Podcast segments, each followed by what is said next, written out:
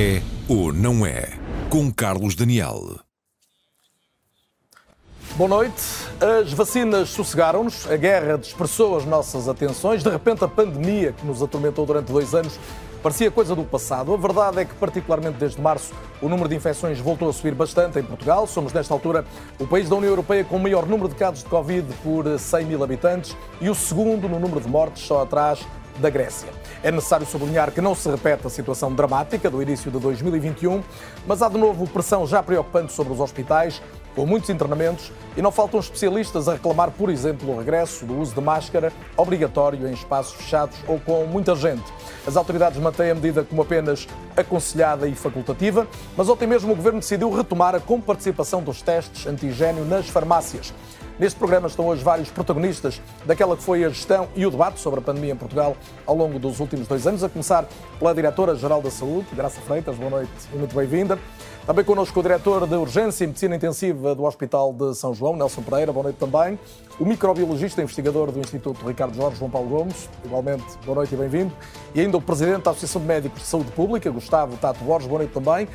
À distância, mas em permanência, Raquel Duarte, médica pneumologista e que integrou a equipa que aconselhou também o desconfinamento no país. É também professora de Epidemiologia e Saúde Pública no ICBAS, o Instituto de Ciências Biomédicas, Abel Salazar. Cumprimentos a todos. Vamos começar com uma radiografia sobre a realidade da Covid-19 em Portugal ao dia de hoje, na reportagem de lançamento deste debate, que é assinada pelo jornalista da RTP, Felipe Canhoto Ribeiro.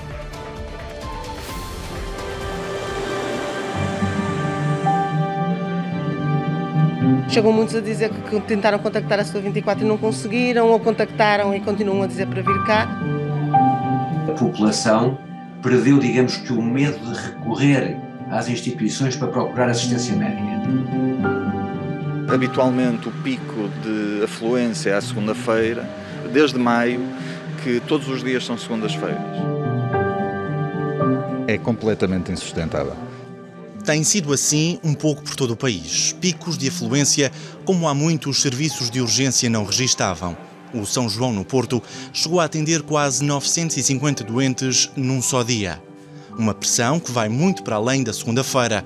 O Serviço de Urgência Pediátrica do São João está a receber mais de 300 crianças também às terças e quartas-feiras maioritariamente delas sem um recurso primário cuidados de saúde primário ou sem um contacto com o SNS 24, que tinham, a maioria delas, reforço, sintomas ligeiros. No período normal, digamos assim, estaríamos a sair do período de inverno já e estaríamos numa fase relativamente mais calma, quer a nível de atendimentos de urgência, quer a nível uh, de internamentos. Efetivamente, não, não verificamos nenhuma coisa nem outra o Norte continua a ser a região do país com mais casos e mais internamentos por Covid-19. Vejamos, nesta altura estão internados 715 doentes, ou seja, 673 em enfermaria, 42 em cuidados intensivos. Isto faz um aumento de 81 doentes em apenas 5 dias. Já na região centro, se caminharmos pelo país, encontramos nesta região 299 doentes hospitalizados. O número engloba internamentos em enfermaria e em UCI. Na região de Lisboa e Val do Tejo, que é de resto a segunda região do país com mais casos e mais internamentos por Covid-19, encontramos 674 doentes hospitalizados. São, na verdade, mais 124 do que há cinco dias. Um aumento que já levou o Centro Hospitalar Lisboa Central, que integra o Curri Cabral e São José, a ativar um plano de contingência. São agora mais 18 camas para internamento Covid, o que poderá levar a uma redução da atividade cirúrgica programada. Uma grande pressão uh, no serviço de urgência, uma grande pressão para o internamento de doentes que recorrem ao serviço de urgência e que precisam de vaga para serem, uh, internados por variadas patologias cardíacas, uh, outras respiratórias, vasculares, etc. Já o Santa Maria, o maior hospital da região de Lisboa, tem conseguido aguentar a pressão devido à norma da DGS que permite misturar doentes Covid e não Covid só 20% dos internamentos por SARS-CoV-2 é que são pela doença Covid. E por isso mesmo, a nossa estrutura hospitalar vai continuar a apostar numa, na aplicação da norma. A norma deu-nos a possibilidade de nos organizarmos com flexibilidade, portanto, não é determinística. A somar à escalada de casos positivos o número de profissionais de saúde infectados. Só no São João no Porto são mais de 200. Já o Santa Maria em Lisboa conta com 100 profissionais contagiados. E segundo o governo, as projeções não são animadoras até ao final do mês neste momento apontam para cerca de 60 mil casos eh, no final do mês eh, de maio. Portanto, nós sabemos que ainda estamos eh, a subir, estimamos que ainda estamos a subir em termos do número de casos. Mas mesmo assim as regras mantêm-se. A máscara continua apenas a ser recomendada e só a partir de amanhã e mediante receita é que os testes de antigênio passam a ser gratuitos nas farmácias. Quem está nos hospitais vê se calhar a situação em tempo real e nós temos neste momento, a meu ver, um grande problema. Nós temos um boletim semanal que sai à sexta-feira, ou seja, nós estamos a decidir com base quais a informação de 4, 5 dias de atraso. Além de estarmos atentos aos sintomas, de procurar evitar o contato, procurar transmitir, de proteger as outras pessoas, é a vacinação. Por isso, os especialistas apelam à vacinação e, sobretudo, pedem às autoridades de saúde que alarguem o segundo reforço a outras faixas etárias ou a grupos de risco, como os profissionais de saúde. A DGS já fez saber que para já não está em cima da mesa. O que está em marcha desde o dia 16 é a quarta dose para pessoas que residam em lares ou que tenham mais de 80 anos. Foi o que fez o casal Maria Adélia e Manuel Diogo, casados há 62 anos.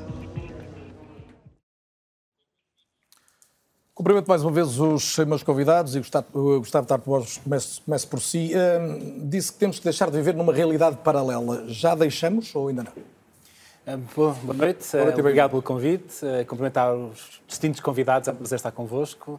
Deixe-me só começar por dar os parabéns ao Instituto Nacional de Saúde do Dr. Ricardo Jorge pelo, pela descoberta do genoma completo do, da, do, da varíola, do vírus da varíola do macaco, uma descoberta fantástica, não podia deixar de fazer referência. Relativamente à questão da, da Covid, eu tenho que dizer que, de facto, parece que andamos a, a viver em duas realidades, sim. Ah, uma realidade que é aquilo que vemos na prática, muitos casos, crescimento de casos, aumento da mortalidade, os hospitais a ficarem uh, com os internamentos cheios, uh, um dos principais hospitais do país a ponderar, começar já a aumentar o seu nível de contingência e parar parte da sua atividade programada devido ao excesso de trabalho que estão a ter com o acesso aos, aos, ao, serviço de urgências e ao trabalho associado à Covid, e uma realidade institucional que nos vem dizer que sim, recomenda-se a máscara, mas que não é obrigatório usar e que uh, ainda não estamos tão mal como já estivemos e a, e a mortalidade, a letalidade deste vírus é tão baixa que não justifica nada com alguns especialistas também a lançar aqui algumas dúvidas sobre a vantagem ou não do uso da máscara. E esta confusão que vamos tendo no nosso meio faz que a população não consiga perceber, de facto, Mas onde é que estamos. A letalidade justifica o retomar do uso da máscara? A letalidade é muito baixa, sempre foi desta doença, com exceção da vaga da Delta uh, no, no, inverno de 2021. Exatamente. Eh, mas aquilo que nós temos é uma doença que é evitável, é uma doença que está a dar mortalidade acrescida e é algo que podia ser resolvido com pequeninas medidas no nosso dia a dia e que não tem impacto na, naquilo que é a vida das pessoas. Aliás, ficar doente com Covid tem impacto na vida das pessoas. Vão passar sete dias em casa, não vão trabalhar, algumas delas vão desenvolver sequelas, long Covid, vão ter problemas no seu futuro, enquanto que se nós tivermos a vacinação atualizada e usarmos a máscara e respeitarmos estas pequenas medidas, a nossa vida decorre com toda a normalidade. Qual é o ponto onde estamos a falhar mais? Eu penso que é na comunicação e na análise de risco que fazemos relativamente a isto. Precisávamos de perceber de que se intervirmos precocemente no aumento de casos, vamos evitar, evitar doença grave e mortalidade no futuro e vamos conseguir ter um impacto muito ligeiro na vida das pessoas. Respondendo com a mesma brevidade, a primeira medida era retomar o uso da máscara ou a outra? Eu penso que seria fundamental retomarmos o uso da máscara em espaços fechados e em grandes aglomerados populacionais, como já foi, excludando ou excepcionando aqui nesta situação a, questão das, das escolas. Em situação de sala de aula, o professor e os alunos poderem estar sem sem máscara para facilitar a comunicação. Mas em todos os outros espaços fechados, voltarmos ao uso de máscara seria um passo bastante correto. Nelson Pereira, bem-vindo também. Outro dos pontos críticos é, obviamente, a, a, realidade hospitalar do dia de hoje. O São João decidiu ontem ainda não ativar o tal aumento para, para um terceiro nível de, do, do, plano de contingência, mas o, o, eu gostava que nos desse, antes de pormenorizarmos alguns dados sobre quem são os doentes, o que é que lhe está a acontecer, que, olhando para a realidade hospitalar de hoje, estamos no limite ou, ou isto já é um lugar comum que os jornalistas perguntam sempre e depois há sempre mais algum recurso para ir buscar? Boa noite, boa noite a todos. Bom, a situação hospitalar é uh, uma situação controlada. Uh, nós, nós, sentimos necessidade de chamar a atenção para o que estava a passar no Hospital de São João por, por duas ou três ordens de razões. A primeira, desde logo, pelos, por causa dos serviços de urgência. Os serviços de urgência estão, como foi público, neste momento a bater os recordes de sempre da afluência um, em, número, em número de episódios. E isto verifica-se. E a Covid tem uma responsabilidade decisiva nisso? Ela tem uma responsabilidade de cerca de 25% dos casos, ou seja, 25% dos nossos, das nossas admissões um são. Um em cada quatro? Um em cada quatro são doentes com queixas respiratórias, dos quais cerca de 45% são positivos. O que acontece nesta sexta vaga, que é diferente do que aconteceu nas vagas anteriores, é que nessas anteriores Uh, habitualmente o aumento uh, dos doentes com queixas respiratórias se acompanhavam ou se acompanharam uh, de uma diminuição dos outros episódios de urgência. Desta vez isso não aconteceu. Portanto, eles desta vez somaram-se aos outros episódios. E isso, do ponto de vista da estruturação da, do trabalho no serviço de urgência, é absolutamente decisivo. Nós temos uma, uh, um absentismo uh, laboral por, por infecção Covid significativa dos nossos, nos nossos profissionais e temos uma pressão sobre os serviços de urgência Ouvíamos ali da ordem das duas centenas de pessoas profissionais, entre médicos, auxiliares e enfermeiros, que hoje estão a faltar ao trabalho. E, e, dos doentes com queixas respiratórias que procuram o nosso serviço de urgência, muitos deles, uma porcentagem muito significativa, têm queixas menor. E muitos deles procuravam, procuraram e continuam a procurar o serviço de urgência em busca de um teste Daí que claramente eh, foi importante chamar a atenção que uh, uh, o facto de termos deixado de ter uma acessibilidade máxima como tínhamos, à possibilidade de fazer um teste profissional, e por isso entrar no sistema que ainda se decidiu, decidiram as autoridades que se devia manter, e essa é uma discussão que podemos ter, é se, qual é o momento em que, em que temos efetivamente que testar toda a população Uh, ou podemos passar a um momento, uh, efetivamente, de mitigação verdadeira, em que só vamos testar os doentes que têm doença grave e que vão uh, ser admitidos no, no hospital. Mas o facto de termos de um dia para o outro uh, deixado de dar acesso aos testes gratuitos, em que as pessoas, uh, perante o primeiro sintoma, rapidamente uh, tinham acesso a esse teste e podiam proteger-se a si e aos seus, e aos seus familiares, fez com que as pessoas, de alguma forma, e desde logo recorressem mais aos hospitais. Protelassem essa, essa, por um lado, o diagnóstico, uh, pusessem em risco as pessoas com quem, com quem contactam e que depois, uh, por essa razão, uh, fossem mais vezes aos hospitais, mais vezes ao serviço de urgência, sabendo nós que a rede de urgência no nosso país é já uma rede muito frágil, com gra graves, com graves deficiências organizacionais e que, perante esta situação, tem, tem vindo a, a, a, sofrer nas últimas duas, três semanas Portanto, de uma pressão absolutamente insustentável. que o Governo assumiu ontem em relação aos testes antigénico participados é importante, ainda que, obviamente, o reflexo disso não seja para amanhã. É certamente importante, embora o facto uh, de exigir ainda uma prescrição médica vai continuar a dar, a ter um, as pessoas vão continuar a ter dificuldade em uh, aceder ao teste, porque vão ter que uh, ter uma consulta prévia, com um médico, que neste momento sabemos que é extremamente difícil. Os cuidados de saúde primários continuam a ter uma, uma grande dificuldade em, em, garantir acesso a todos, os, a todos os utentes e, portanto, eu temo uh, que ainda seja, ainda vamos viver algumas, algum, algumas duas, três semanas em que essa dificuldade de acesso a testes vai nos provocar ainda alguma sobrecarga. Eu penso que seria mais uh, avisado, pelo menos nesta fase inicial, uh, continuar a dar acesso livre aos testes e, eventualmente, à medida que a, que a incidência fosse diminuindo, então acertar este acertar esta, esta medida nesse, nesse sentido. Graça Freitas, boa noite mais uma vez. Boa Podemos noite. começar por aqui. Porquê é que não se regressam aos testes gratuitos e de modo mais fácil e mais direto? Olha, eu queria começar por cumprimentar todos e por fazer apenas uma pequeníssima correção ao que disse o Dr. Nelson.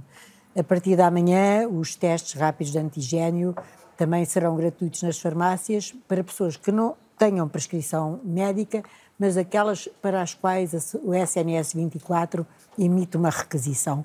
Portanto, não terão que ir a um centro de saúde, ou ao seu médico assistente, ou a uma urgência, eh, ligam para a SNS 24 e poderão ter está acesso... Reforçado, está reforçada a linha para que as pessoas sejam atendidas. Um dos maiores problemas da linha também foi o pedido de testes ao longo das últimas semanas. Os automatismos, sim. Portanto, neste momento, o que está eh, pedido e indicado às pessoas é que, perante sintomas, façam um autoteste. Hoje sabe-se que o valor preditivo positivo de um autoteste, ou seja, quem tem sintomas e um autoteste positivo, quase certeza que tem Covid.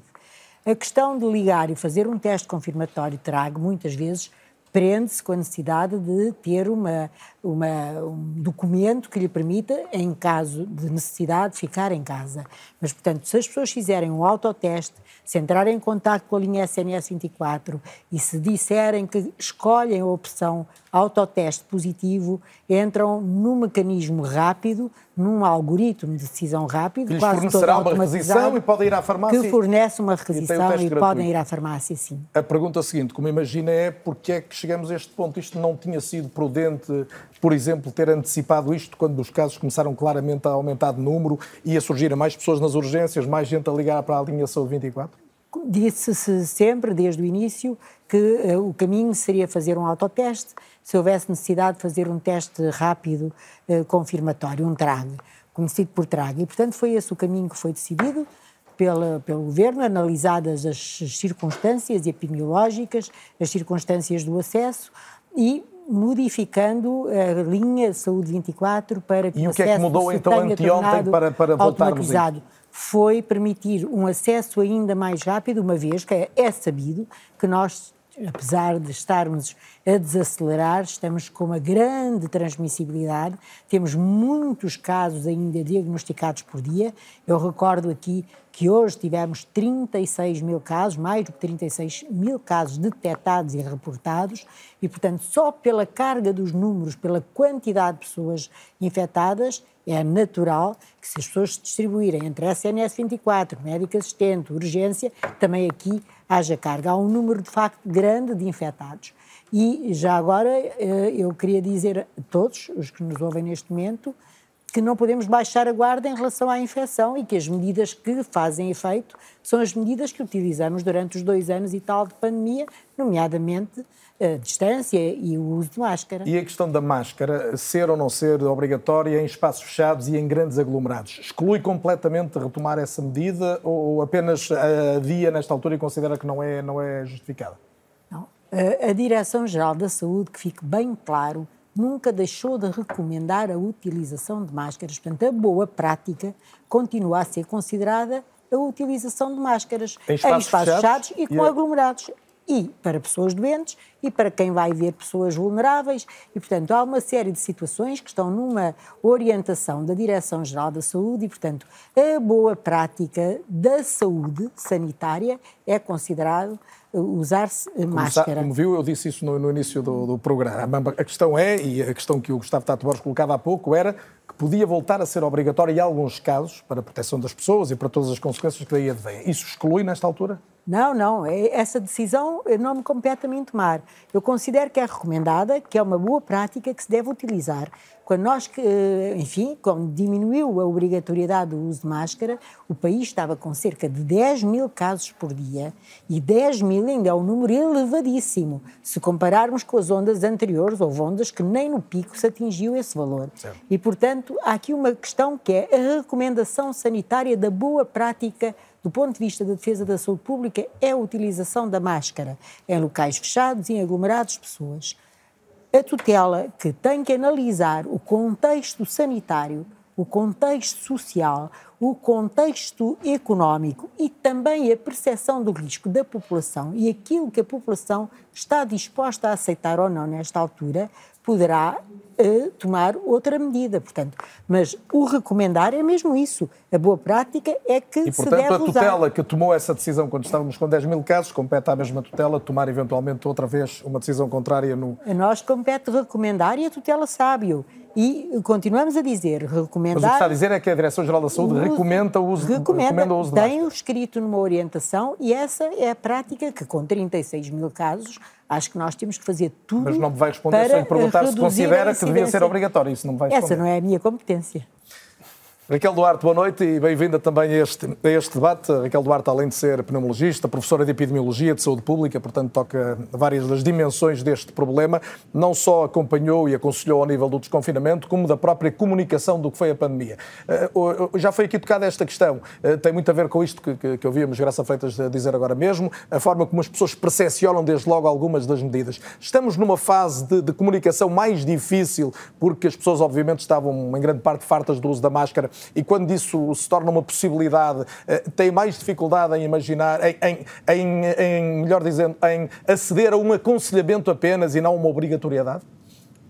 Nós estávamos numa situação, eh, uma situação de grande cansaço, eh, de cansaço em relação à pandemia, que se notava perfeitamente através do cansaço em relação à utilização da máscara, em relação à utilização das outras medidas Porquê? Porque havia uma percepção de risco reduzido.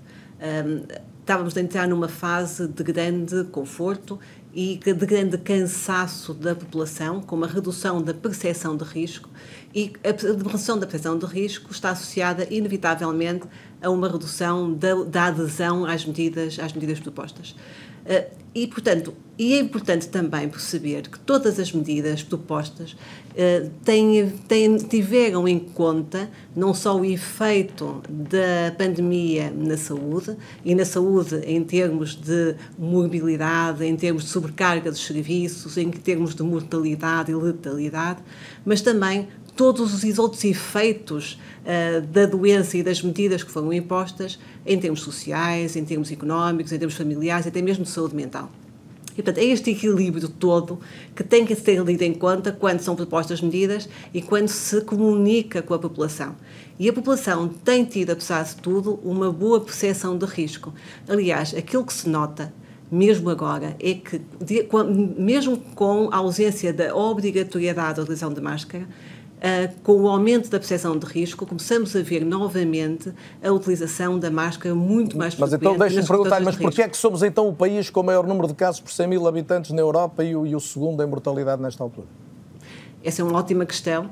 Mas repare, o que, é que nós, o que é que nós tivemos? Nós tivemos uma variante nova, com uma grande capacidade de transmissão, numa altura em que estava a reduzir, estavam-se a reduzir as medidas restritivas, com uma série de eventos super transmissores, portanto, tivemos uma receita perfeita para que houvesse um aumento da incidência, um aparecimento de novos casos. O que é que nós tínhamos na nossa população? Tínhamos uma alta taxa de vacinação que nos permitiu ter uma proteção crescida e por isso as consequências desta transmissão foram baixas em termos de mobilidade e até mesmo em termos de sobrecarga Foi, foi por isso, eu peço desculpa interromper, Raquel, eu sei que a distância é mais difícil, mas, mas eu vou tentar fazê-lo, não, não, interrompendo muito o raciocínio, mas foi por isso que disse há não muito tempo que por haver menor gravidade nos casos não se justifica um recuo e pergunto-lhe se mantém essa, essa ideia. Eu não falo exatamente em recuo. Repare, aquilo que, tal como a doutora Graça Freitas uh, dizia, a não obrigatoriedade de máscara não exclui a forte recomendação da sua utilização perante a percepção de risco. Nós tivemos dois anos para uh, perceber quais são as situações que estamos de, em maior risco de transmissão, e de, de, transmissão da infecção e de ficarmos infectados. Se conhecemos, nestes dois anos, quais são as formas que podemos utilizar para cortar essa transmissão mantermos a distância, utilizarmos a máscara em situações de risco, higienizarmos as mãos. São uma série de medidas que nós já conhecemos. A percepção de risco, se estamos num ambiente fechado, se estamos num ambiente com muitas pessoas, nós já conhecemos esses contextos de maior risco.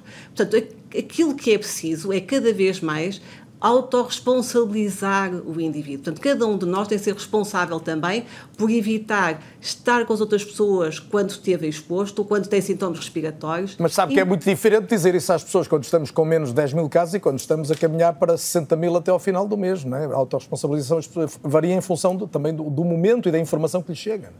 Mas sabe que é exatamente isso, que quando, aliás, se reparar, a, a partir do momento em que começa a haver um aumento da incidência, a própria percepção das pessoas em relação ao risco aumenta e a adesão às medidas também aumenta. Aliás, se, se, se olhar à sua volta aquilo que percebe, é que cada vez mais começa a perceber e começa a haver gente a utilizar as máscaras, a ficar novamente preocupada eh, e, portanto, essa percepção de risco, a adesão às medidas, é, tem sido, na nossa população, adequado. Muito bem. Uh, João Paulo Gomes, bem-vindo também. Uh, João Paulo Gomes dizia em janeiro, não passaram assim muitos meses, que hum, podíamos encarar o futuro com otimismo e que, que, gostava que o fizéssemos porque estávamos cada vez mais imunes ao vírus. Isto ainda é verdade? Antes de mais, cumprimentar o Daniel. É um gosto, obrigado. E obrigado pelo convite e cumprimentar os meus companheiros de painel e estender o, o cumprimento naturalmente à Raquel Duarte, que está longe. Uh, sim, eu de, facto, uh, eu de facto disse isso. Uh, bem, nós dizemos muitos disparates ao longo do ao longo Não é necessariamente tempo. um disparate. Não é necessariamente um, um disparate. As declarações têm momentos, não é? Mas dizemos por vezes coisas que mas mais tarde se verifica não, não se adaptar. Eu não, eu não tenho dúvidas nenhumas que nós estamos cada vez mais imunes a, esta, a este vírus que está a circular.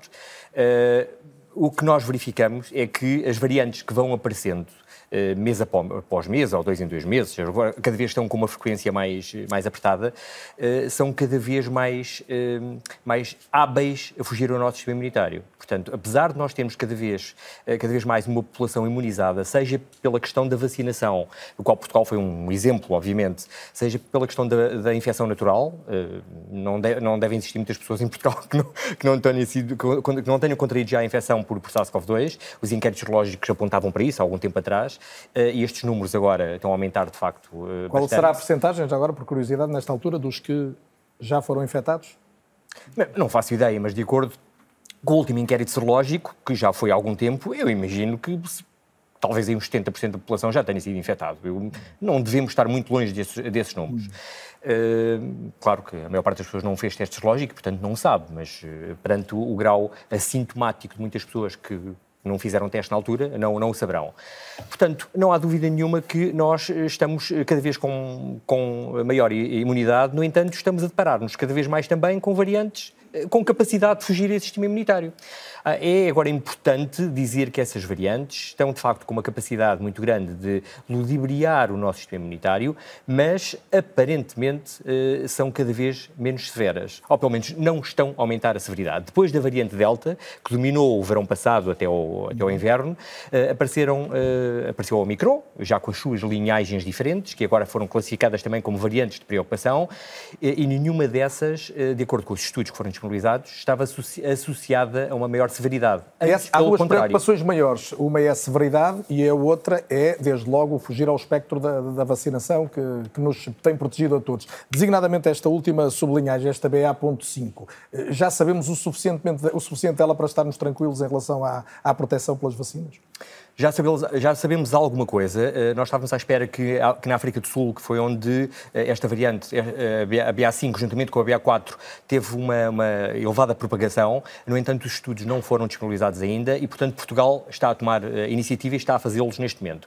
A, a, equipa da Direção-Geral de Saúde, em colaboração com o Instituto Ricardo Jorge, estão neste momento a fazer um levantamento dos dados que devem estar disponíveis dentro de dias e um, alguns deles já são bastante indicativos quanto à capacidade desta BA5 ludibriar o nosso sistema imunitário. Posso dizer que, de acordo com os dados que temos, esta BA5, quando comparada com a última, a BA2, que era a mais transmissível até agora, e esta BA5 não há dúvidas nenhumas que é mais transmissível do que a BA2, porque está a substituir.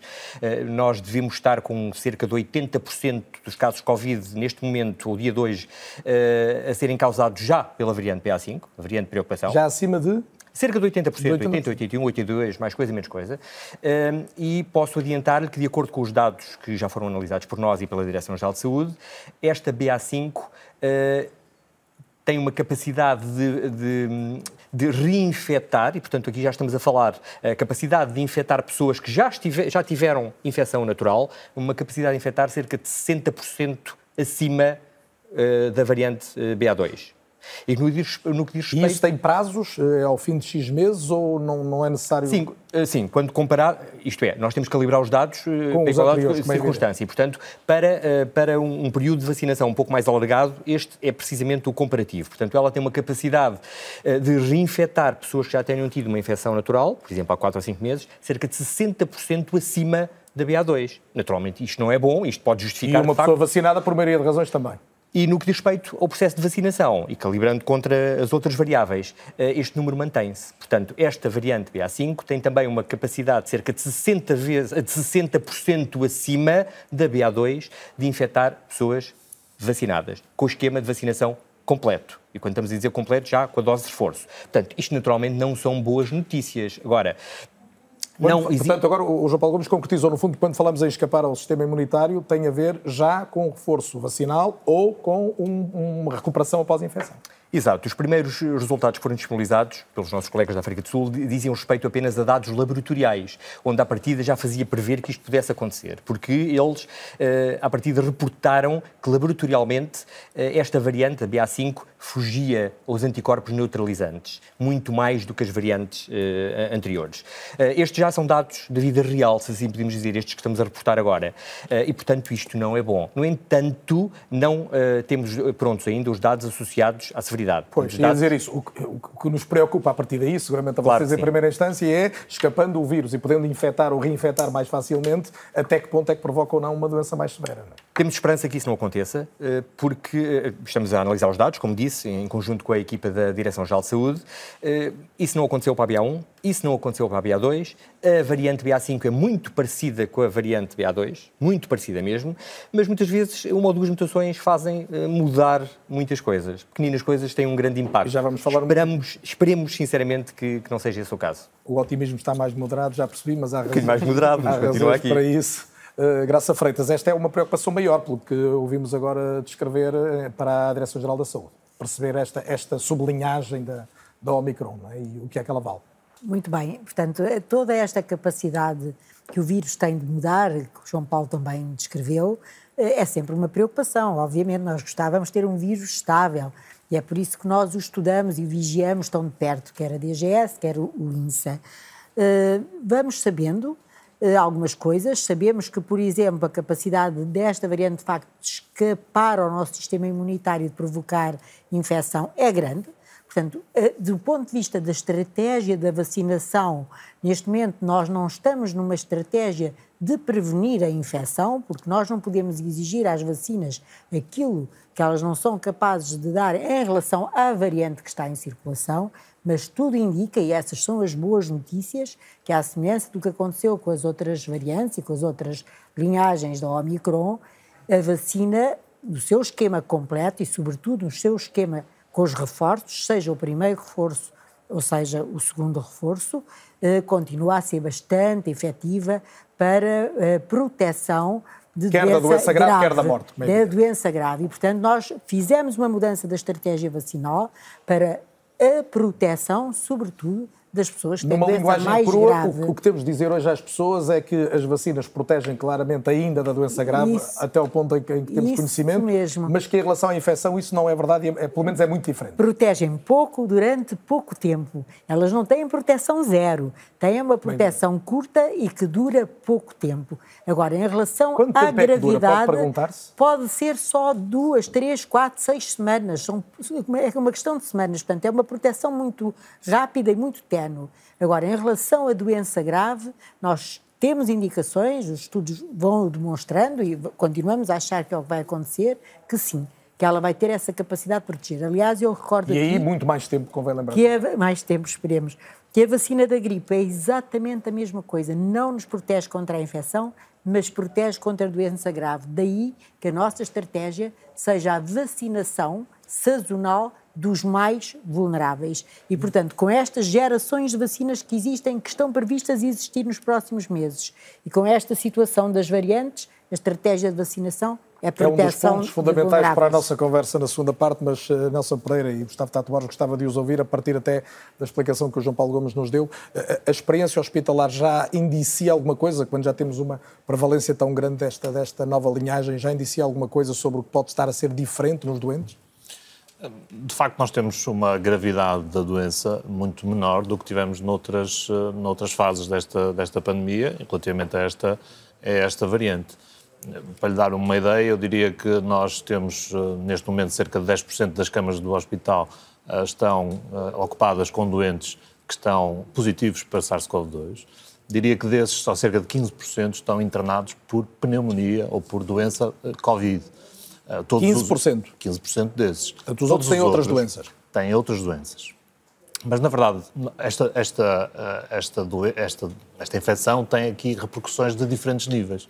Nós temos, de facto, doentes, nomeadamente os doentes mais vulneráveis, os mais velhos, os doentes imunodeprimidos, os doentes transplantados. Esses doentes têm, de facto, apesar de vacinados, têm infecções, podem ter e têm, e temos muitos casos de, de infecção grave.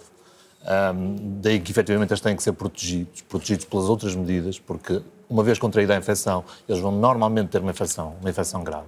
Depois nós vamos ter outra, uma, outra subpopulação, que são os doentes que têm outras comorbilidades e que, em que, e têm doenças crónicas, em que a infecção pelo SARS-CoV-2 agrava a outra doença.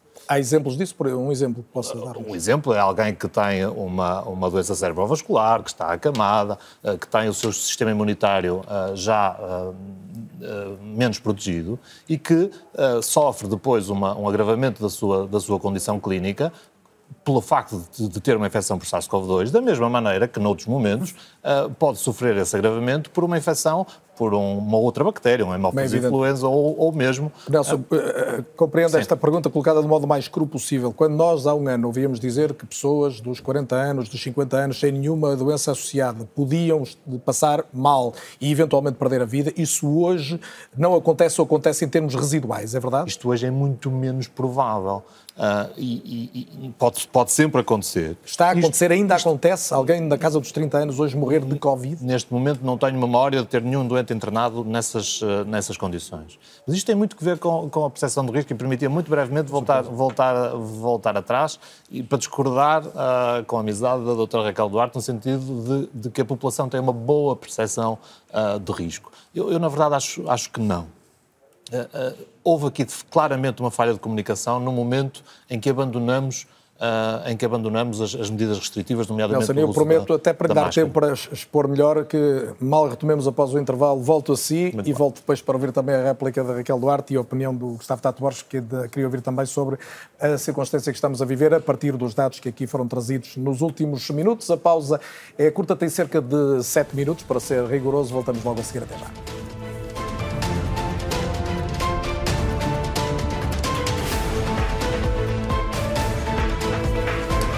É ou não é segunda parte e com a pergunta se é ou não é a altura de recuar no combate à pandemia, restringir mais, até porque Nelson Pereira, retoma a conversa com o diretor de Urgência e Medicina Intensiva do São João, dizia no final da primeira parte eh, que não estava tão convencido quanto a Raquel Duarte, e já vamos ouvi-la também, da ideia de, uma, de um sentido de responsabilidade que se nota assim tanto numa autorresponsabilização, para usar o palavrão do momento, das pessoas em geral. O meu ponto é que acho que falhou a comunicação no momento em que se decidiu, de forma ah, relativamente abrupta, uh, interromper as medidas, as medidas restritivas, nomeadamente o uso da máscara. Esse momento foi um momento em que a generalidade das pessoas percepcionou esse mesmo momento como um momento em que era de facto possível e seguro abandonar totalmente as máscaras. E hoje sabemos que isso não é assim, o Sr. Diretor-Geral da Saúde acabou de dizer que continua a recomendar o uso das máscaras. E, de facto, há, aqui, há aqui uh, três níveis de percepção, eu diria. A percepção individual, eu, felizmente, ainda não tive, ainda não tive Covid. E, e no dia seguinte a, a, essa, a essa libertação da utilização de, de não, da não, necessidade de utilizar as máscaras, eu continuei a utilizar a máscara uh, nos espaços fechados e sempre, que, e sempre que estava em aglomerados. Porquê? Eu acho que se tiver Covid, tenho uma excelente probabilidade de ter uma doença ligeira. Mas existe uma probabilidade ainda que baixa de eu não ter uma doença ligeira. E, portanto, eu prefiro não ter. Um, não sabemos exatamente todas as consequências a longo prazo. Portanto, individualmente, uh, eu prefiro não ter. E, portanto, essa percepção... Mas o que está convencido é de que a maioria das pessoas, por não ter desde logo a sua informação, não teve essa... Não teve essa percepção, porque a comunicação foi muito no sentido... A generalidade das pessoas teve a percepção de que era, este era o momento em que já não era preciso de facto, porque a doença era muito ligeira e não tinha repercussões sobre a saúde. E a verdade é que Eu também tenho pais, tenho um pai que faz 90 anos para a semana e eu não, eu não posso uh, trazer esse risco para, para o meu familiar. Isto não foi dito às pessoas. Ponto número dois. Ponto número três. Um, a vacinação. Nós abrandamos um, uh, o esforço, o esforço não, o esforço manteve-se, mas a verdade é que a aderência à vacinação diminuiu muito. Nós estamos a falar agora da, da, da administração da quarta, da quarta dose, da segunda dose de reforço, mas há, há, centenas de milhares de pessoas que não fizeram a terceira, a terceira, a primeira dose de reforço, a terceira dose. E, e este é o momento, claramente, para também uh, trazer isso para, para a ordem do dia. Portanto, esta, esta comunicação a esse nível penso que podia ter sido, podia ter funcionado melhor. Uh, e até houve a necessidade, Sr. Diretor-Geral teve a necessidade de vir a certa altura, nos dias seguintes, dizer que de facto continuava a, a, a a recomendar a utilização da máscara, porque a maior parte das pessoas, nomeadamente as pessoas idosas, em, em sítios que eu frequentava, não estavam a usar, a usar máscara. É verdade que agora estão, mas estão porque alguns de nós, eh, e, e a generalização da informação, lhes veio dizer que neste momento a situação Já vamos é ouvir a Diretora-Geral é da Saúde, mas uh, Raquel Duarte, uh, a comunicação podia ter sido mais apertada no sentido das pessoas perceberem que ainda não era a libertação definitiva? A comunicação pode ser sempre melhor, sempre e, uh, e deve, ser sempre, deve ter sempre um contínuo. Nós devemos manter uh, a informação no fundo, a transparência dos números, a transparência da, da necessidade de cumprir as, as orientações recomendadas, a necessidade de garantir espaços ventilados, a ventilação interior, de forma a conseguirmos estar nos locais interiores em segurança, a comunicação em termos da adesão à vacinação, a adesão em termos. Portanto, em, em comunicação, a literacia da população deve ser um contínuo. Portanto, eu concordo inteiramente. E, e, ao aumentarmos a literacia da população, nós estamos a aumentar também a capacidade do indivíduo decidir uh, como é que vai cumprir as orientações, como é que vai ser o seu dia a dia. E isso é verdade em todos os aspectos. E onde é, é que deve para... estar hoje o foco da comunicação nesta matéria? No momento em que estamos, qual é o foco? Não percebi o que é que quer dizer com o foco. Eu, eu Quem é o agente? Por exemplo, devemos eh, focar na questão dos cuidados do, na, no, distanciamento, na, na, no uso da máscara, no, na, na, vacinação para aqueles que ainda não o têm, na preparação do, do verão, antes ainda do, do cuidado com o inverno. Hoje a comunicação deve assentar em que prioridade ou prioridades? Eu diria que aquilo que apontou são as prioridades. Reparem, nós não estamos na fase de preparar o verão, nós estamos na fase de preparar o inverno. O, o verão espero que já tenha sido preparado no inverno passado. E a comunicação tem que assentar de uma forma muito clara na necessidade das pessoas terem a percepção de risco e perceberem o que é, que é isto da percepção de risco. E nós tivemos dois anos para aprender.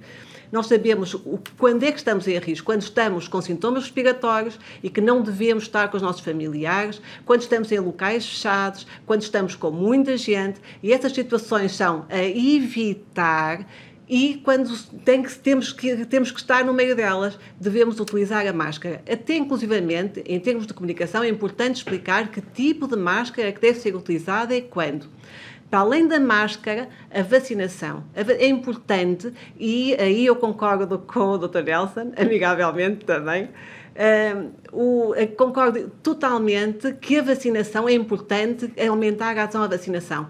Nós tivemos um histórico com uma altíssima taxa de adesão à vacinação, fruto da comunicação, fruto da organização e de uma ação muito mais proativa na procura da pessoa a vacinar.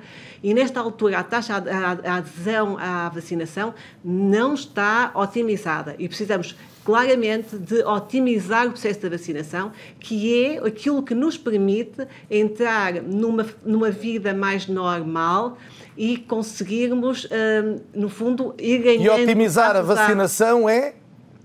Otimizar a vacinação é vacinar todas as pessoas elegíveis para vacinar.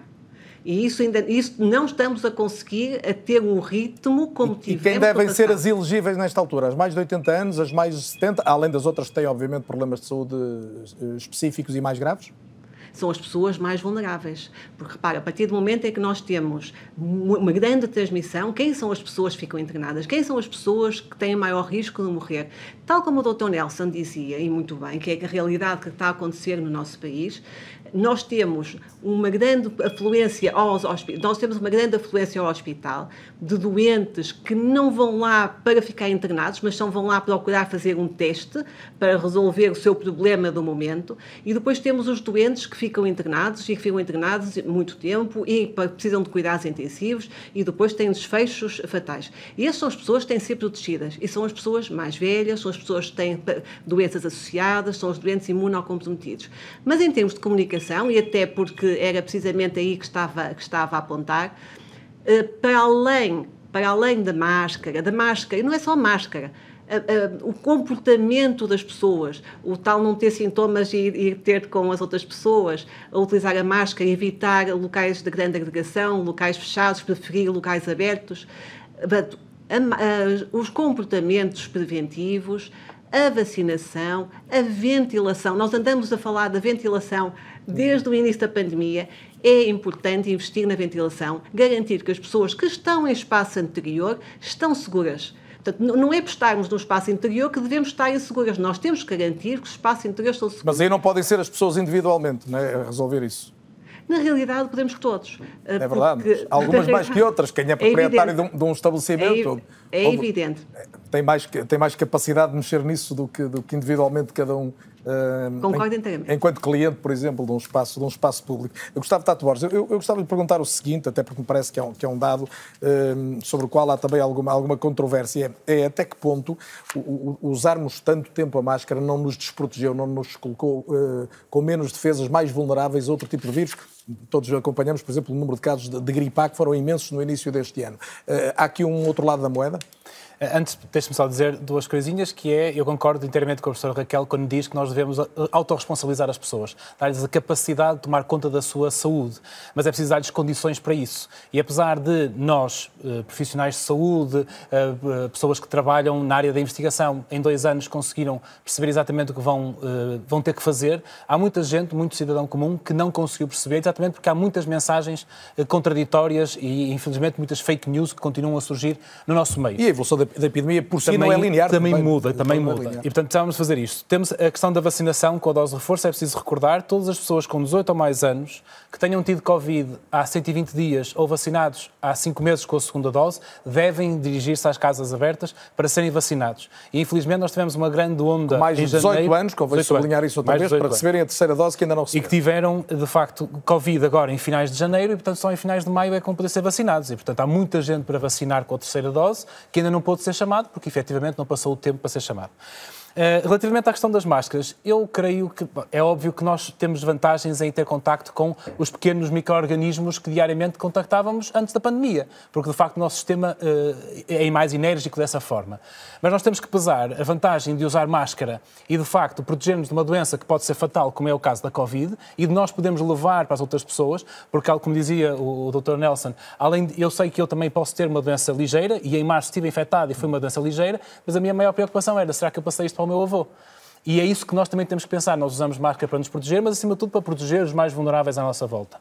E, e portanto, portanto, não tem dúvida que, pesando as duas coisas, hoje é mais recomendável. É mais recomendável, é totalmente certo que continuemos a usar máscara durante mais um tempo. Quando no dia em que temos a Covid mais controlada, em que haja uma vacina de segunda geração que nos proteja para a própria transmissibilidade, ou haja um medicamento que seja altamente eficaz para as doenças graves e que evite morte assim de uma forma bastante dramática, então nós se calhar podemos voltar a retirar a máscara de uma forma muito mais segura e tranquila e prolongada no tempo. Nesta fase vamos ter que, o que andar ouvimos aqui a ajustar. O, o João Paulo Gomes dizer há pouco sobre a BA5 eh, reforça essa sua preocupação que usemos máscara? Nós já tínhamos essa, essa percepção da realidade no, no terreno. Nós, eh, ao longo deste, deste, deste, ano, 2022, nós encontramos pessoas que tiveram em Covid duas vezes no espaço de 90 dias. 90 dias, não são 4 ou 5 meses, são, são 3 meses. E, portanto, nós sabemos que há reinfecções, são poucas, apesar de tudo, mas agora tornam-se uma realidade maior, porque esta, esta variante é muito mais eficaz a transmitir-se. E, portanto, nós temos que perceber que a guerra não está terminada e que nós temos que continuar a proteger-nos. Graça Freitas, ninguém tem dúvidas de que a vacinação continua a ser a maior defesa a este nível.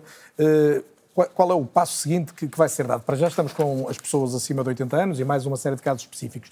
É possível rapidamente, por exemplo, fazer com que esta situação se aplique aos mais de 70 anos? Eu só quero reforçar o que disse o Dr. Tato Borges, que além desta população altamente vulnerável, muito frágil, 80 ou mais anos e pessoas que residem em lares, há um grupo que deve completar o seu esquema com a primeira dose de reforço foram as pessoas da sua idade, as pessoas que têm 40, 50, 60 Eu completei anos. já agora. Pronto, ainda bem, mas as que não completaram, só estava a referir-me à idade, eh, que devem fazê-lo. Tiveram doença em dezembro ou em janeiro e começam agora a estar elegíveis e, portanto, não se esqueçam.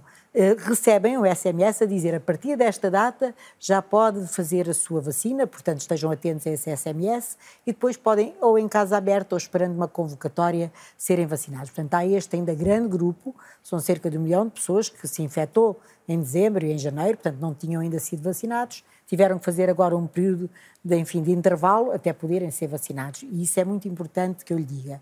Mas, Outra coisa... Mas a minha pergunta é quando se diz mais de 80 anos, e imagino pessoas que nos estão a ver e que têm 70 e muitos anos. 70... E que obviamente sentem que não estão longe dessa desproteção, não é? Muito e bem. é esses.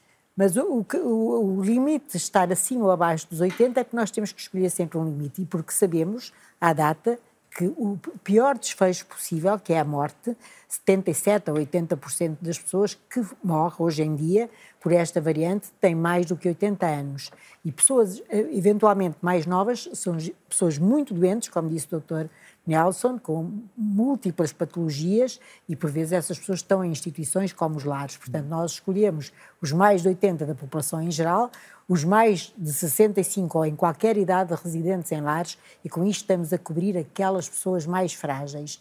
A outra questão que me pôs é como é que nós já estamos a projetar o futuro e a prever a eventual vacinação antes de uma também previsível onda de inverno, admitindo que este vírus. Isso a senhora já disse é publicamente, que agora teríamos a proteção imediata Exato. e depois podíamos ter um outro reforço para as pessoas nessas circunstâncias. Exatamente, portanto, também na lógica da proteção dos mais vulneráveis, mas podendo pôr o limite etário abaixo dos 80 para preparar para a onda de, De inverno, de inverno. que é uma onda, eu diria, dentro da imprevisibilidade deste vírus, se ele tem características sazonais, nós teremos uma onda no próximo inverno e, portanto, é para nos prepararmos, juntamente com a campanha da gripe, fazermos uma campanha da vacinação contra a Covid, de preferência E conciliando... aí admite como mais provável recuar então na idade das pessoas que.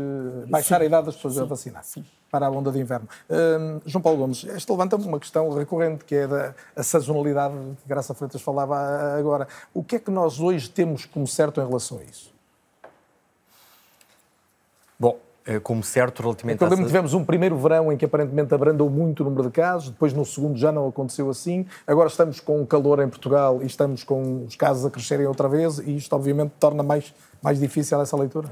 Sim, eu, eu não sei se a palavra sazonalidade neste caso eh, é, é a melhor das palavras. Nós temos essa palavra corretamente aplicada para a gripe e o SARS-CoV-2 vem baralhar, baralhar um bocadinho tudo isto. Eh, Normalmente existe essa sazonalidade até pelos hábitos que todos nós temos. Nós no inverno estamos confinados a espaços interiores, não ventilados, temos as nossas janelas fechadas, etc. Andamos pouco ao ar livre. Eh, No verão, primavera, verão, é, é precisamente o oposto. Todos gostamos de esplanadas, todos temos as janelas abertas em casa, todos gostamos de apanhar ar e, portanto, a possibilidade de transmissão eh, é menos potenciada. É normal. E daí o pensarmos na sazonalidade. No entanto, o ritmo de aparecimento das variantes que têm sido cada vez mais transmissíveis, eh, é uma baralha, baralha tudo isto. Eh, A primeira, vamos chamar-lhe estirpe original, durou cerca de um ano. Depois tivemos a alfa, que durou eh, cerca de sete meses. Isto, tempos médios. Depois apareceu a delta, que durou cerca de seis meses. E de repente temos três variantes dentro da Omicron, mas vamos chamar variantes porque esta BA2 e a BA1 e a, e a BA5, a BA5 agora foi classificada como variante de preocupação também, eh, duraram cerca de dois meses, dois meses e meio até serem substituídas pela seguinte. Portanto, há aqui uma imprevisibilidade total. 12 meses, 7, 6, 2, 2, esta já dura um mês e tal, e são cada vez mais E transmissíveis. isso faz variar também, a- a- a, vamos dizer, a duração estimada da imunidade? Pode fazer e está a fazer variar a duração estimada da, da imunidade para estas novas variantes. Para estas novas variantes. E é isso que vem baralhar tu- um pouco a, a- a equação. No entanto, quero pegar nas palavras do que a doutora Graça Freitas disse há pouco e que salientou muito bem. Até agora, todos os indícios apontam para que eh, as vacinas atualmente disponíveis e que, vamos lembrar, são ainda as desenvolvidas com a estirpe original, são altamente eficazes contra a doença severa. Portanto, uma quarta dose, uma segunda dose de, de reforço, como a que está a ser ministrada agora e poderá ser ministrada a mais gente até até, o inverno, será, em princípio, eficaz mesmo perante as mutações do vírus? não há indícios que apontem para o contrário. ou seja, é, é, tudo aponta para que uma quarta dose seja muito eficaz e, aliás, todos os estudos feitos após a terceira dose apontavam para uma recuperação da imunidade incrível. Mas estou a dizer mesmo sem haver uma, uma nova geração de vacinas. Portanto, com as atuais, isso continua sim, sim, com as atuais isso continua. Aliás, isto das vacinas tem sido um processo muito complicado. As farmacêuticas muitas vezes apostam, e imagino que rios de dinheiro, no desenvolvimento, no chamado upgrade de determinadas vacinas, consoante a variante que está uh, a circular na comunidade e apanham desagradáveis surpresas. Devo lembrar que uh, chegou a estar, pelo menos foi anunciada, uma, uma vacina monovalente para a Delta uh, e quando ela estava praticamente pronta nós já não tínhamos Delta, já estávamos no Omicron. E chegou a ser anunciada também uma vacina monovalente para o Omicron. O Omicron na altura era a BA1, e quando estava pronta, nós não tínhamos BA1, já estávamos na BA2, agora já não temos BA2, já estamos na BA5. Portanto, isto é, é tudo muito, muito complexo. Portanto, as vacinas originais são ainda muitíssimo eficazes. Nelson Pereira, não falamos ainda da hipótese de uma segunda dose, de, de uma dose de reforço para suplementar para os profissionais de saúde. É indispensável? Eu, eu, tenho uma visão muito pessoal relativamente aos profissionais de saúde. Mas desde logo porque levou a questão do, do absentismo Sim, logo no início, é, resultante é só, de infecções. Claramente só nessa, só nessa perspectiva. Um, embora numa fase inicial a, a, a, proteção dos profissionais de saúde foi muito uh, na lógica de que se podiam contaminar com os doentes. Isso, na, a prática do dia a dia, vem nos mostrar que não, não era assim. Agora, perante a, a, situação epidemiológica que vivemos neste, que vivemos neste momento, uh, efetivamente a, a, a, população de profissionais de saúde faz parte da população geral e, portanto, quando a população geral tem uma elevada incidência, isso naturalmente repercute sobre, sobre, os, profissionais, sobre os profissionais de saúde. Um, nesse sentido, admito que, que seja uma estratégia. Um, se tivesse que escolher entre vacinar os profissionais de saúde e os, mais, e os maiores de 80 anos, escolheria rapidamente os maiores de, de 80 anos, mas claro que uh, esta estratégia não se joga assim. Graça Freitas tem aqui uma concordância à partida com, a, com o que preconiza a DGS, mas admite avançar para a vacinação de reforço segunda dose para os profissionais de saúde ou não é uma prioridade hoje? Uh, eu volto a dizer que a prioridade, de facto, é a proteção dos mais vulneráveis, aqueles que têm mais consequências da doença à data. Eu concordo inteiramente com o que disse o Dr. João Paulo. De facto, este vírus tem demonstrado aquilo que também se disse já no passado, que é uma grande capacidade de se reinventar, de reaparecer, de mudar, e, portanto, estamos sempre a falar com o que sabemos à data. Com o que sabemos à data, também não será muito útil vacinar profissionais de saúde, porque quase todos são jovens. Não, jovens, quando eu digo jovens, é abaixo dos 70 anos, que é a idade limite da reforma. Mas são jovens, pronto. Eh, e Vamos então, acreditar que sim. A, a vantagem, bem, a vantagem não será uh, grande, porque já percebemos também que estas vacinas não têm a capacidade de travar a infecção, de prevenir a infecção, uh, pelo menos de forma acentuada e sustentada. E, portanto, o impacto mesmo o absentismo, seria sempre muito pequeno. Portanto, vamos investir as nossas estratégias na proteção dos mais vulneráveis, que é, aliás, uma estratégia excelente, mesmo já ouvimos aqui todos dizer, eu também uso máscara para me proteger, mas para proteger os outros, terceiros, e, sobretudo, se os outros forem mais velhos, mais vulneráveis, mais frágeis, mais doentes, então, sobretudo esses, quer dizer, não, não tenho dúvida. João Paulo Gomes. Sim, queria só acrescentar, porque nas palavras do Dr. Nelson, eh, uma, uma, pequena curiosidade. Nós tivemos a oportunidade de fazer um estudo eh, há cerca de um anito atrás com um grande centro hospitalar da região da LVT, eh, que foi, basicamente foi assolado por um surto de grandes dimensões de Covid-19, que afetou tanto profissionais de saúde como muitos doentes. Teve uma letalidade muito considerável, da ordem dos 40 e qualquer coisa por cento, cerca de 45%, e nós, através da sequenciação genómica do vírus, conseguimos perceber a direcionalidade de uma série de, de transmissões, e foi muito curioso observar que a maior parte das transmissões davam-se entre profissionais de saúde e na direção profissional de saúde, doente, e não o contrário.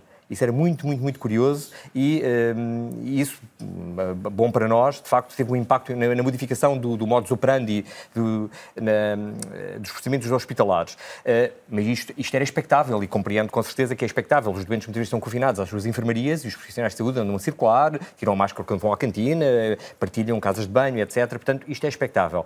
Mas este, este estudo veio dar um apoio enorme àquela primeira medida de colocar os profissionais de saúde na, na linha da frente para, para vacinação vacinação. Portanto, apenas para dar este, eh, esta, esta Portanto, pode fazer sentido equacionar isso outra vez?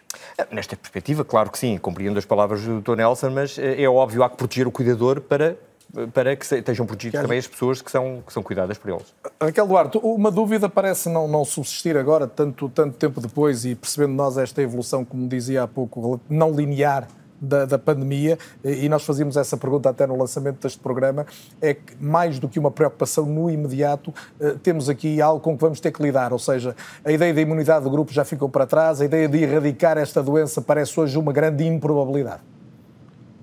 Sim, a ideia da imunidade do grupo ficou para trás. Uh, aquilo que nós podemos esperar no futuro é viver com o vírus.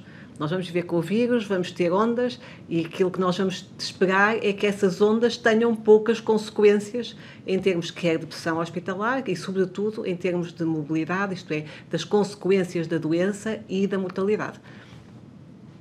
E em relação ao, ao, reforço vacinal, a hipótese de, de termos um reforço vacinal anual, como acontece com a gripe, é algo que também está no horizonte. Ai, claro que sim. Eu acho que a doutora Graça Freitas e o, doutor João Paulo uh, foram muito claros em relação a isso. Aquilo que nós podemos esperar é que haja necessidade de reforçar a imunidade ao longo do tempo, provavelmente muito dirigida às populações mais vulneráveis. E, portanto, isso será, isso será no futuro, uma, penso que não, não haverá grandes dúvidas que, de que será aquilo que irá acontecer no futuro. Agora, aquilo que é importante também é que, uh, reparem, nós vamos ter que nos ir adaptando àquilo que vai acontecendo no nosso país e, e, e no mundo. E em termos de, desta pandemia, desta, desta transmissão deste vírus, assim como de outros vírus que vão surgir seguramente. E nós vamos ter que os monitorizar, vamos ter que perceber o que é que está a acontecer, quais são as medidas mais adequadas, ensinar, ensinar, não ensinar, explicar à população quais são as medidas que devem adotar e as pessoas nesta altura sabem quais são as medidas, devem usá-las e de forma adequada e devemos e, e, a, e, a, pressão dessas medidas deve ser ajustada, deve ser proporcional ao contexto epidemiológico e devemos também reforçar a vacinação. E a vacinação é a vacinação que nos vai permitir o retomar a nossa normalidade. Gustavo Tato Borges, há, aqui uma questão, ainda hoje houve um estudo relativo à saúde mental, desde logo dos, dos mais novos, que também que é preciso, é preciso ponderar em termos de saúde pública. Né? É perceber que não é só a questão do cansaço, da, da gestão da pandemia, é de facto de, de, gente, particularmente gente que tem mais dificuldade em entender o que, é, o que é que lhe está a acontecer e que sofre hoje com tristeza, com mais ansiedade né, no, no, ambiente escolar, na relação com, com os outros miúdos. Este é um fator que, que aqui deve pesar quanto e em que termos? Deve pesar sempre e deve estar na equação, eh, tal e qual como os nossos idosos, que desde o início da pandemia foram os mais eh, pressionados e os mais prejudicados naquilo que era o seu acompanhamento e o seu dia a dia, e ainda hoje são, têm muitas restrições, muito mais restrições, os que estão em lares, do que, do que todos os outros cidadãos. Eh, e isso deve, deve ser de facto equacionado para percebermos até que ponto o que nós estamos a fazer está a evitar um mal, mas estará a crescer outro. Eh, aqui a vantagem, quando nós falamos das crianças, eh, naquilo que é a minha percepção, é que elas acabam por ser muito plásticas e, portanto, com o apoio certo, com a justificação adequada, com o enquadramento da situação, de uma forma calma, tranquila, explicando o que está a passar, elas acabam por se conseguir adaptar melhor, muitas vezes que nós adultos, a estas situações eh, de dificuldade.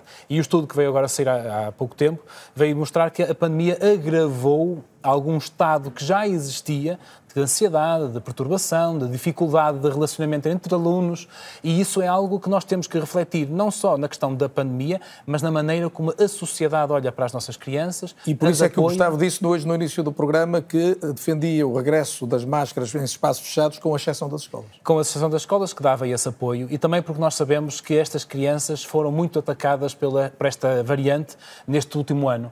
E, portanto, a possibilidade de voltarmos a ter um grande surto em ambiente escolar, ou nas idades escolares, acaba por ser mais reduzido.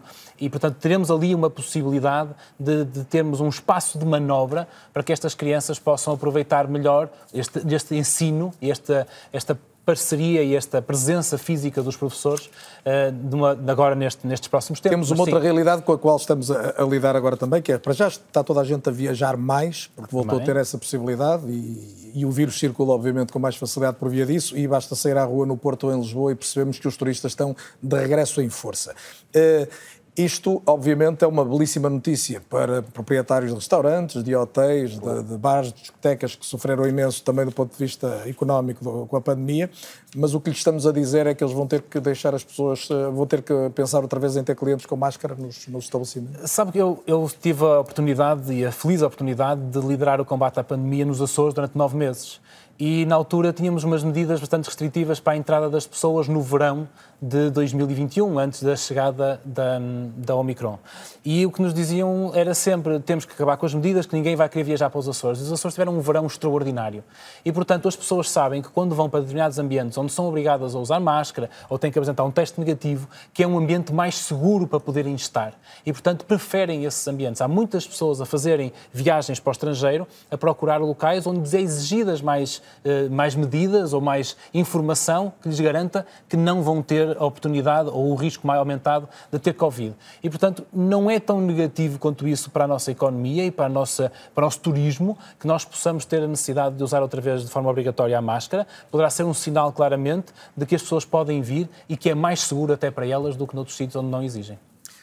Nelson Pereira, ainda não falamos aqui de, de, uma questão, e sem querer obviamente alarmar, mas se há questão que resta ainda em aberto em relação à gravidade de doenças é a questão do, do long Covid né, e, das, e, das, sequelas que a doença pode deixar. Hoje, como dizia há pouco, é muito improvável que alguém saudável e que não tenha, não tenha uma idade avançada sofra uma doença grave e, e menos ainda que possa, que possa perder a vida. Mas, por exemplo, um estudo recente realizado na China diz que mais de metade das pessoas que foram hospitalizadas na sequência de uma infecção têm sintomas da doença mais de dois anos depois. Uh, isto, obviamente, é algo que nós não podemos retirar do horizonte, por muito que queiramos acreditar que a doença grave está, está mais defendida. Não é? Não, é, óbvio, é óbvio que não, uh, e, e, tem que estar sempre na nossa, na nossa preocupação.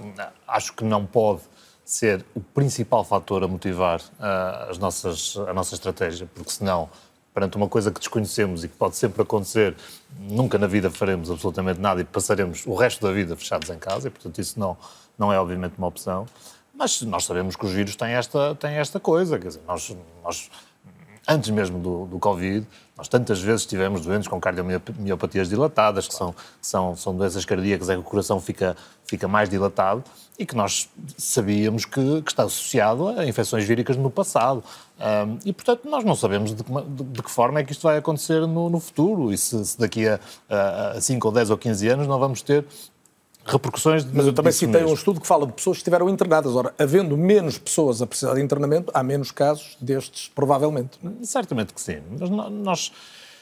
Eu acho que nós temos que relativizar um, sem perder o foco. Eu, eu, sou, eu fui o primeiro a achar que, e a dizer aqui que tivemos, que, que fizemos, tivemos mal do ponto de vista de comunicação, uh, mas também acho que nós temos que ir normalizando, mas com cautelas. E eu acho que o equilíbrio é sempre a, grande dificuldade nestes, nestes processos. É evidente que há uma, há uma maneira fácil de controlarmos a, a, pandemia. Voltamos outra vez todos para casa, um, da mesma maneira que é muito fácil acabar com os assentos de viação. Proíbe-se proíbe a circulação. Uh, e, portanto, obviamente que quem tem uh, responsabilidades políticas tem aqui um trabalho dificílimo de pesar uh, os, os, prós e os contras e de fazer equilíbrios entre umas coisas, entre umas coisas e outras. E, e isso é, o mais, é naturalmente o mais, uh, o mais difícil. Quando se decide que a população toda deixa de usar máscaras, isto naturalmente e obrigatoriamente significa mais casos, mais internamentos, mais mortes. E quando olhamos para isto de uma forma muito fria, dizemos então o governo decidiu que morra mais gente. Um, mas os médicos, desigradamente, os médicos que trabalham em ambiente hospitalar são os primeiros a lançarem o, o, alarme, primeiro o alerta e depois o alarme em relação ao que está a acontecer no país. O, o alerta uh, diz respeito às disfunções, porque essa também é uma obrigação, e aí do Ministério da Saúde, não do Governo no geral, mas no Ministério da Saúde. Porque uh, uh, a repercussão desta epidemia tem repercussões sociais globais, na economia, na educação, em, todas essas, em todos esses setores, e não nos podemos esquecer que economia é saúde. Se nós tivermos menos economia e tivermos menos condições económicas para o nosso, para o nosso dia a dia, para, para a vida da sociedade, nós vamos ter menos saúde. E vamos ter menos saúde e também vão mais, morrer mais pessoas por essa, por essa via. Essa é a responsabilidade do governo em, em geral.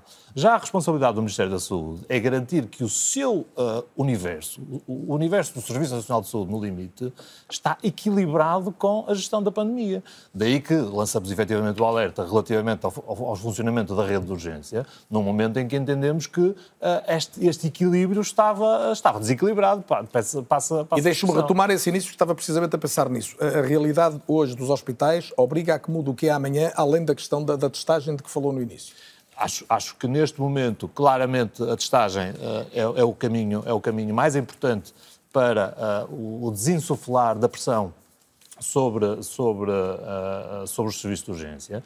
Os internamentos neste momento estão num equilíbrio instável, mas ainda assim, como foi público, nós não tivemos necessidade de ativar o nosso plano de contingência ao nível seguinte e não foi preciso uh, interromper a atividade programada. É verdade que isto são circunstancialismos muito, muito, muito transitórios. Eu devo lhe dizer que nós não tivemos, eu diria, uh, que ativar isto, este plano. E foi decidido ontem? E foi decidido ontem. Porquê? Porque houve uma greve na sexta-feira e, portanto, na sexta-feira houve menos 60 doentes que foram, foram admitidos para serem internados.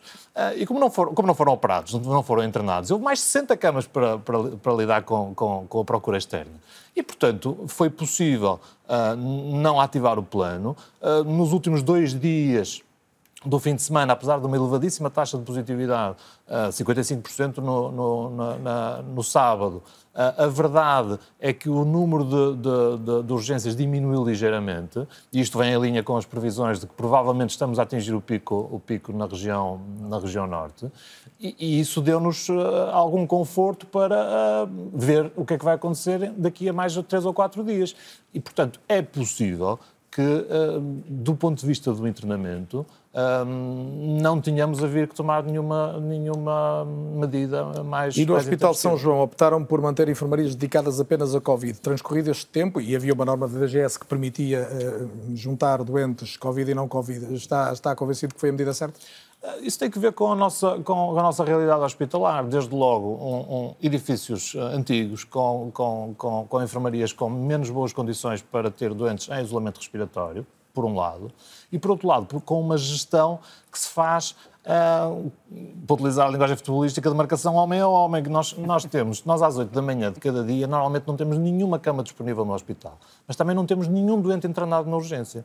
E, portanto, uh, para nós termos uma, um, uma utilização máxima da nossa capacidade hoteleira, um, nós temos que ter os doentes mais juntos, porque se eu tiver uma enfermaria de três doentes uh, no serviço de neurologia ocupada com um doente que, que, que, tem Covid e duas camas e duas camas vagas, e se eu tiver duas camas vagas na neurologia, duas camas vagas na cardiologia, mais uma cama vaga aqui e acolá, eu então teria que ter uh, 30 ou 40 doentes internados no serviço de urgência, coisa que eu não quero, o hospital não quer, porque isso não é bom para, para os doentes. E, portanto, tem mais que ver com uma questão logística do que, por amor de Deus, qualquer desrespeito pela, pela, pela norma, que não é de todo isso que está em A norma foi eficaz ou foi prematura, Graça Freitas? Norma veio... No sentido de permitir que os hospitais, não, no fundo, eu, eu, exercessem alguma autonomia, não? Eu concordo com o que disse o Dr. Nelson. Chegados a esta fase da, da pandemia e sabendo já o que sabemos e aprendemos muitas coisas, eh, a norma deu flexibilidade às unidades hospitalares sem eh, diminuir um único parâmetro em termos da qualidade que é eh, separar circuitos doentes para minimizar eh, o controle de infecção, portanto, para controlar a infecção, para maximizar o controle da infecção.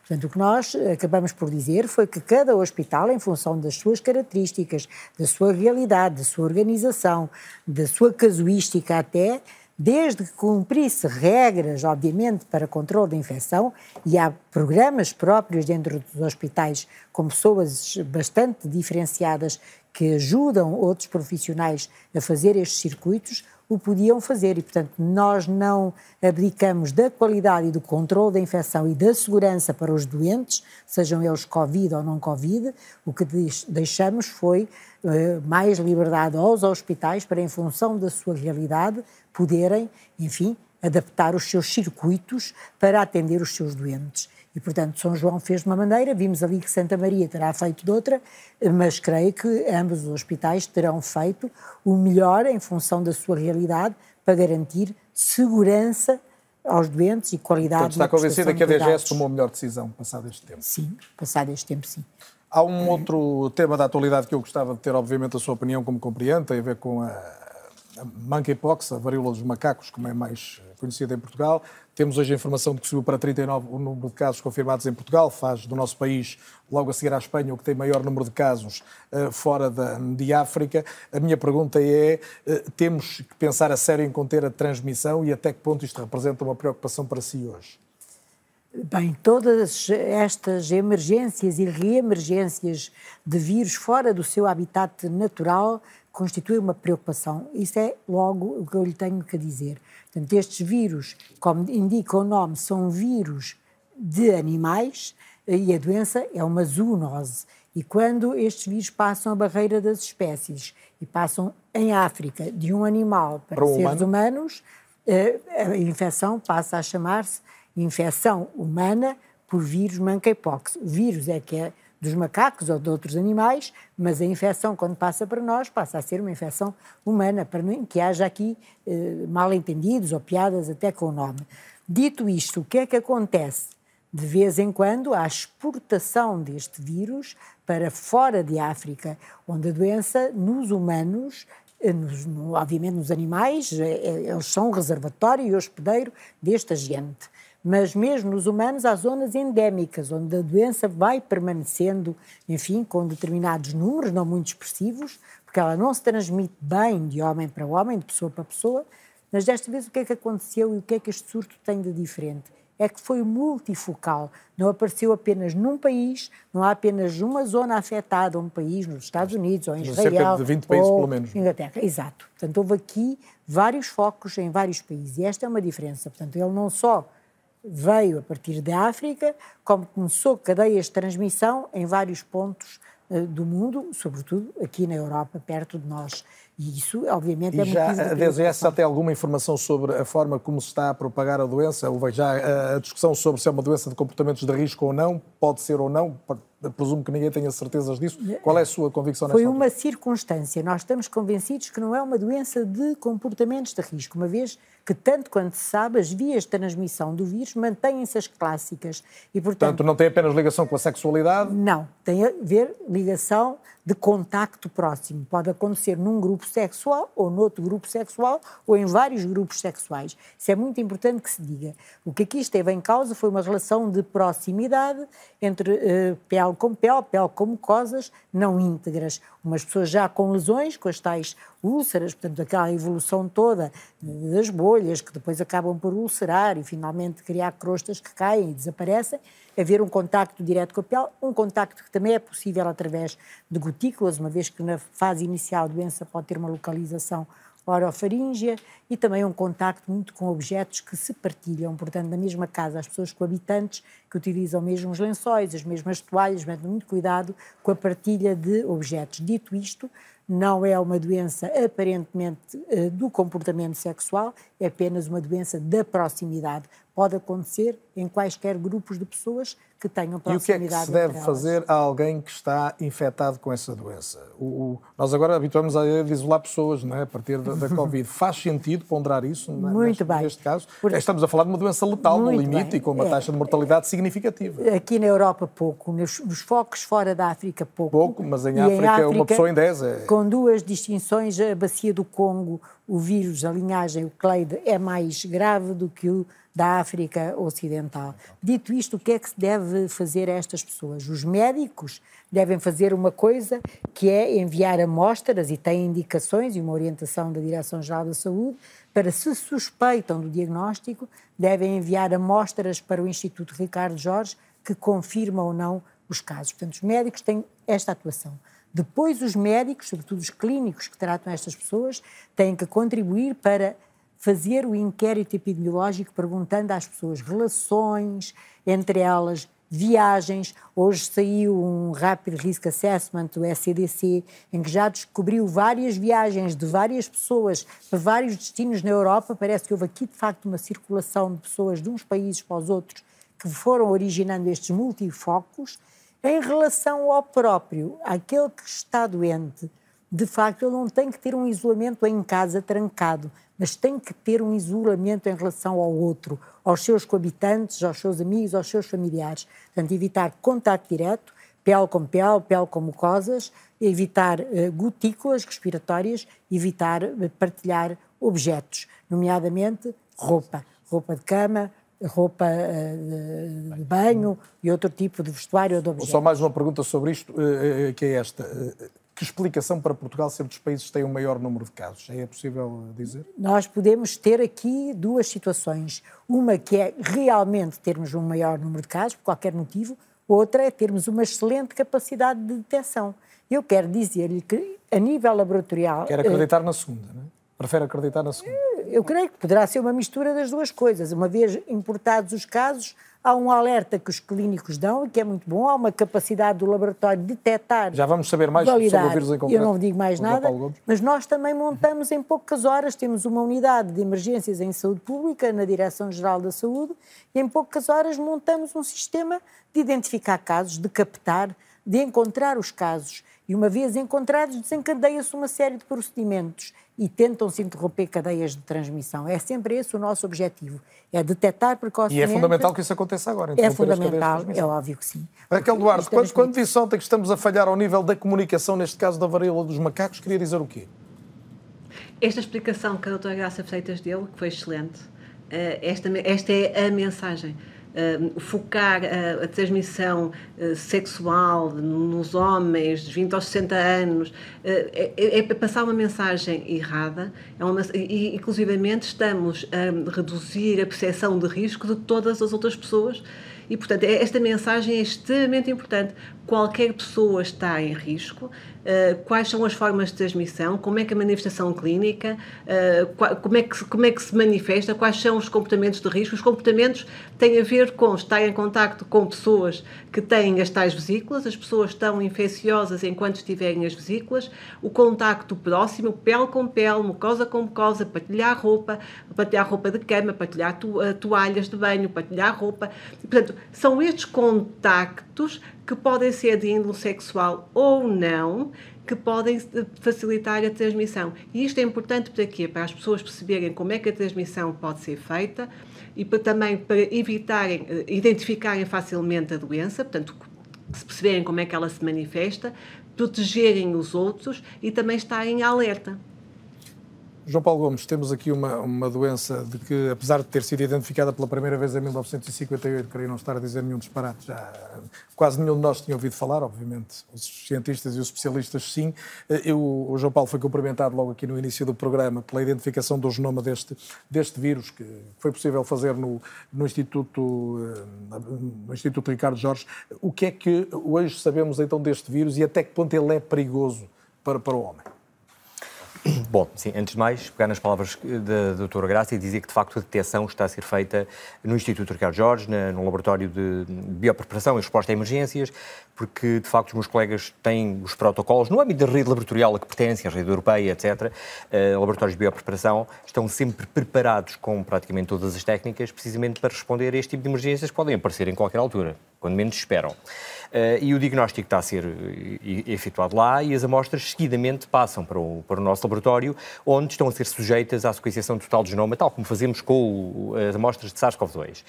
Um, havia aqui uma, uma, uma prioridade uh, nossa e de todos os países, que era uh, o, o, o, sequenciar o genoma completo deste vírus, porque não basta conhecer o genoma do vírus típico de monkeypox. Os vírus evoluem e, portanto, este poderia ser diferente, apesar de manter o mesmo nome. E havia aqui uma série de prioridades. Descodificar o genoma, porquê? Primeiro, perceber uh, se se tratava, ou pelo menos confirmar, havia essa suspeita, uh, de que linhagem se tratava. Da linhagem uh, oriunda dos países da, da África Central, onde a monkeypox é endémica, ou... Estamos a falar da República Democrática do Congo, República, República Centro-Africana, por isso. Eh, que seria a doença mais severa, portanto é uma variante que circula uma linhagem muito mais severa, ou se seria... É a tal em que se fala de uma mortalidade de, de uma pessoa... Mais elevada, exatamente. Eh, ou seria oriunda de países da África eh, Ocidental. E através da sequenciação conseguimos perceber e confirmar que de facto as introduções, ou melhor, a exportação foi de países da África Ocidental e portanto aí há uma boa notícia, que também já poderia ser confirmada pelos médicos através através do fenótipo da doença, que, uh, que, seria, que seria indicativa desse, desse Portanto, tipo de O vírus que circula em Portugal é o menos grave. O vírus que circula em Portugal é o menos grave dos dois existentes. Ponto 2. Era importante para percebermos o número de introduções. Ora bem, tantos países que já estão afetados, mais de uma dezena de países com, com casos reportados, como é que isto se passou? Houve uma introdução única e, portanto, neste momento, nós, Portugal foi o primeiro a sequenciar, mas já outros países libertaram algumas sequências e, através da comparação destas sequências genéticas, já é possível perceber que estamos perante um surto. Em princípio, é apenas um surto. Terá havido uma exportação, uma introdução em determinado país e depois um estabelecimento de cadeias de transmissão e uma disseminação em larga escala. Uh, e, finalmente, o tentarmos perceber... Seja, um surto não tem a ver com uma pandemia, convém desde logo esclarecer, e claro portanto, pode ser mais facilmente travado. Pode ser mais acima de tudo, pela, uh, pelo modo de transmissão. Não estamos aqui a falar de uma transmissão por via respiratória típica, como SARS-CoV-2, e, portanto, é uma transmissão, como a doutora Graça disse, por contacto, contacto próximo. Uh, e, portanto, finalmente perceber se a sequenciação total do genoma tal como serviu para monitorização da pandemia de, de Covid-19, poderia constituir uma ferramenta útil para monitorizar também uh, este, este surto infeccioso. E, de facto, a resposta é positiva. Uh, este vírus apareceu com mais mutações do que estávamos à espera. Uh, isso foi uma surpresa. É um vírus muito evoluído, não estávamos à espera disso. Não quer dizer que sejam más notícias, atenção, mas de facto não estávamos à espera. Uh, e isso fez com que nós percebêssemos que dentro desta cadeia de transmissão, que começou há duas semanas, não mais do que isso, os vírus já não são iguais já apresentam mutações, já são diferentes. E, portanto, é possível utilizar a sequenciação total do genoma como uma ferramenta para monitorizar as cadeias de transmissão, monitorizar a disseminação entre países e identificar eventualmente a, a, origem, de, a origem do surto. Só para terminar, e porque as pessoas devem estar a interrogar sobre isso, eu não sei se há uma resposta a isto, mas quando nós dizemos que havia uma taxa de mortalidade grande no tal vírus da, da África Central, em relação a este, há dados concretos sobre a o limite da doença, até onde é que ela pode causar eh, uma morte, desde logo? Os dados, muitas vezes, os dados, na maior parte das vezes, são associados onde, aos dados reportados pelos países onde esta doença é endémica e, portanto, são normalmente muito escassos, uh, mas é significativamente inferior aos 10%, quando estamos a falar do vírus da linhagem da África Ocidental. João Paulo Gomes, Graça Freitas, Nelson Pereira, Gustavo Tato Borges e Raquel Duarte. Agradeço a todos a presença esta noite no É ou Não É, o grande debate da RTP, sempre às terças-feiras à noite. Hoje olhamos particularmente a Covid-19, que está com um aumento de casos significativo em Portugal, maior pressão sobre os hospitais. Discutimos aqui até que ponto é preciso recuar ou, sobretudo, proteger-nos mais no momento em que a pandemia cresce e um olhar final também sobre a varíola dos macacos, que é uma nova preocupação e que hum, tivemos aqui também a informação mais completa sobre os cuidados a ter e o que sabe hoje, que é mais do que sabia até agora sobre este vírus que também preocupa o nosso país, já com perto de quatro dezenas de casos. Agradecimento a si por nos ter acompanhado mais uma vez. Já sabe, tem este programa sempre disponível nas plataformas de podcast, tem também sempre no RTP Play e, obviamente, com destaques no Twitter e no Instagram também garantidos já a partir das próximas horas. É ou não é? Volta a ser. Dois, oito dias. Boa noite. Até lá.